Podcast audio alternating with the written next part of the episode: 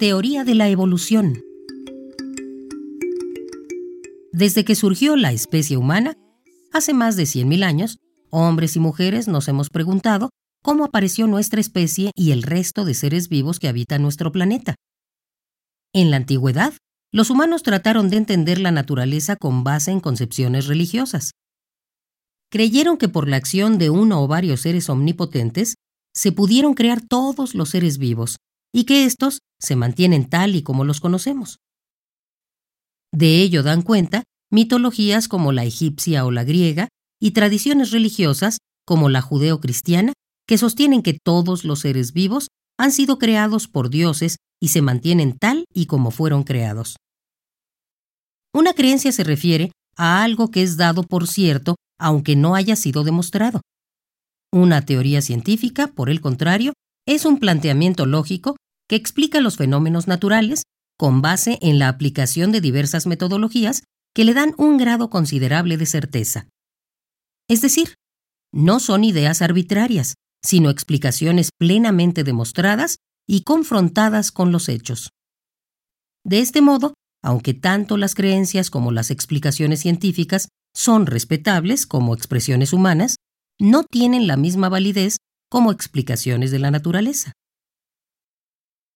Tuvo que pasar mucho tiempo para que las creencias sobre el origen divino del universo y de los seres vivos dieran paso al planteamiento de las explicaciones científicas. Fue a finales del siglo XVIII y a principios del XIX cuando empezaron a plantearse teorías basadas en fundamentos naturales, donde se habla acerca de la transformación de las especies y del origen natural de los seres vivos, incluyendo a los humanos. Durante este periodo, las explicaciones históricas fundamentales para los naturalistas, que pensaban que los seres vivos evolucionaban, se convirtieron en un tema esencial. En estos años se produce una transformación en la visión estática del mundo, al introducirse la idea de cambio a través de largos periodos de tiempo, tanto en la Tierra como en los seres vivos.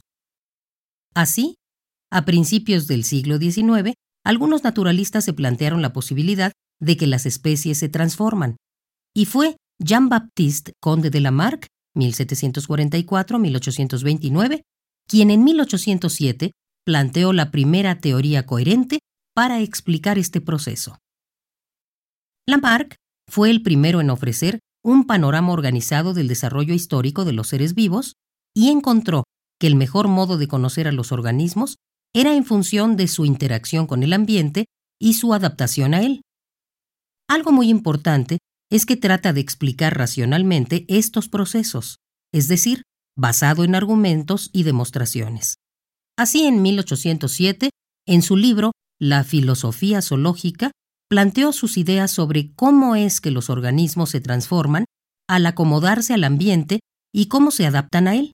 Sostiene que en la naturaleza existe una gradación sutil que va de los animales más simples a los mamíferos y al ser humano. Sin embargo, dentro de cada grupo, las especies no siguen esta gradación, sino que se diversifican debido a que los cambios del medio provocan transformaciones que le permiten adaptarse mejor a él, y que son heredadas a sus descendientes. De este modo, Lamarck piensa que la transformación de los seres vivos se debe a causas naturales. No ve este proceso como un acto de creación de Dios. El mecanismo de transformación de Lamarck plantea lo siguiente. Un cambio permanente en el ambiente produciría en los organismos un cambio en sus necesidades. Esto conduciría al desarrollo de nuevas acciones que traerían como resultado nuevas costumbres. Estas nuevas costumbres implicarían el mayor uso de ciertas partes del organismo que se agrandarían o se transformarían en otras, y el desuso de otras que tenderían a desaparecer. Estos caracteres adquiridos durante la vida del organismo serían transmitidos a sus descendientes. Este proceso sostenido durante largos periodos de tiempo traería como consecuencia la transformación de las especies. Aunque la idea de la evolución era compartida por algunos científicos de su tiempo, la teoría de Lamarck no tuvo mucha aceptación. Varios de los conceptos que incluyó Lamarck en su explicación sobre la transformación de las especies no resistieron el avance del conocimiento sobre el tema. Muchas de sus ideas no fueron compartidas por sus contemporáneos y muchas de ellas no se consideran válidas actualmente, como el concepto de herencia de los caracteres adquiridos o el del uso y desuso de los órganos. Sin embargo, contribuyó de manera importante a la gradual aceptación de la evolución biológica y su teoría representó un gran avance en la explicación sobre la evolución de los seres vivos. Algunos años más tarde, en 1859, Charles Darwin publica el libro El origen de las especies, donde expone una teoría que explica con suficiente claridad el hecho de la evolución y plantea posibles mecanismos que la explican. De manera paralela, Alfred Russel Wallace, 1823-1913, había llegado a conclusiones muy similares, por lo que se considera que ambos autores son los constructores de la teoría de la evolución por selección natural, que constituye la base del evolucionismo contemporáneo. En términos generales, esta teoría sostiene que el proceso evolutivo involucra dos aspectos fundamentales. El origen azaroso de la variación y el mantenimiento o eliminación de ésta mediante el mecanismo de la selección natural. Esto significa que cuando aparece de manera casual una variación dentro de una población o conjunto de seres vivos, puede ser que la nueva característica sea ventajosa para los organismos que la aportan, o puede ser que no lo sea. El que sea ventajosa o no depende de las condiciones ambientales particulares. El hecho de que sea ventajosa significa que permite a los organismos tener una mayor capacidad de sobrevivencia y de reproducción. La selección natural entonces, de acuerdo con las características de los individuos, posibilita que algunos sobrevivan y otros no, que algunos se reproduzcan más que otros o que algunos tengan menos descendencia que otros. Esto quiere decir que existe una adaptación diferencial dentro de la población, que provoca el aumento en la proporción de ciertos organismos que cuentan con alguna característica que les confiere ventajas en la sobrevivencia o la reproducción, proceso que al paso del tiempo iría cambiando las características generales de la población y por tanto de la especie. Después de la publicación de El origen de las especies, en 1859, se aceptó el hecho de la evolución, pero se cuestionó fuertemente acerca de los mecanismos que tienen lugar en el proceso, asunto que sigue generando polémica aún en nuestros días. Algunos años después, en 1945, se planteó la teoría sintética de la evolución, que constituye el marco general unificador que da cuerpo a este gran programa de investigación que es el evolucionismo. La evolución es aceptada como un hecho y la selección natural como el principal mecanismo que explica la diversidad y adaptación de los seres vivos, además de la consideración de otros mecanismos como la deriva génica. La evolución es vista como un proceso en el que intervienen azar y necesidad. El azar, producto de la recombinación genética y las mutaciones, y la necesidad, resultado de la respuesta que deben dar los individuos ante un ambiente cambiante e impredecible. En la actualidad, se considera que la evolución de los organismos es una conclusión científica que puede ser aceptada con tanta confianza como el hecho de que la Tierra es redonda o de que los planetas se mueven alrededor del Sol. Para llegar a esta afirmación, los científicos han recurrido a las aportaciones de diversos campos de estudio de la biología, como son la paleontología, la embriología, la ecología, la genética y la biología molecular, entre muchas otras disciplinas. La paleontología y la anatomía comparativa fueron hasta mediados del siglo XX las disciplinas biológicas que proporcionaron la evidencia más fuerte para la evolución y la mejor información acerca de la historia evolutiva.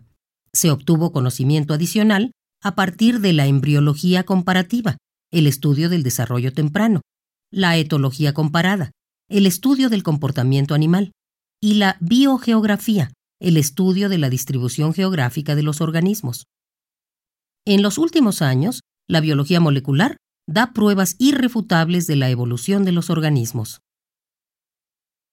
Gracias a los conocimientos que han sido desarrollados por estas disciplinas, la teoría sintética de la evolución ha aportado avances a cuestiones que no podían responderse en tiempos de Darwin.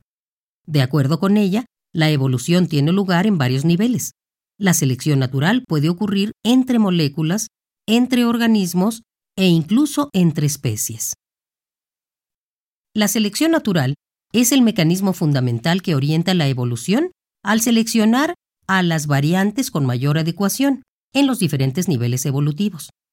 Pero la selección solo puede ocurrir si existe variación hereditaria, la cual surge fundamentalmente por el proceso aleatorio de la mutación genética. De este modo, los evolucionistas señalan que entre los procesos más importantes que explican estos cambios se encuentran la interacción entre los organismos y su ambiente, la cual es distinta en cada momento y cada lugar. La continuidad de las características de los organismos, que se da por medio del mecanismo de la herencia. Y la aparición continua de variación como resultado de la recombinación genética y las mutaciones. Es importante señalar que las variaciones o modificaciones en la estructura o funcionamiento de los organismos no surgen para resolver sus necesidades, sino que aparecen sin un fin determinado. Son las condiciones ambientales presentes en un tiempo y lugar particular las que determinan si el cambio es benéfico o no. Los evolucionistas también están interesados en explicar la historia de la evolución, es decir, buscan determinar las relaciones de parentesco que existen entre distintos organismos y proponen cuándo se separan los linajes que llevan a las especies vivientes, formando los llamados árboles filogenéticos. También buscan explicar cómo aparecieron los grandes grupos de seres vivos, como son los invertebrados, los peces, los anfibios, los reptiles, las aves y los mamíferos, y también cómo es que se extinguieron grandes grupos como los dinosaurios, proceso que ha sido denominado macroevolución.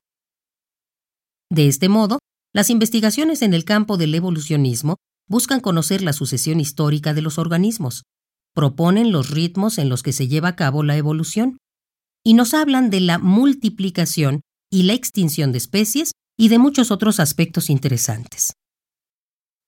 El evolucionismo, por tanto, es un conjunto de grandes teorías desarrolladas por los científicos que tratan de resolver temas profundos respondiendo a cómo se originan las especies, cómo se transforman, de dónde venimos o cómo surgió la vida.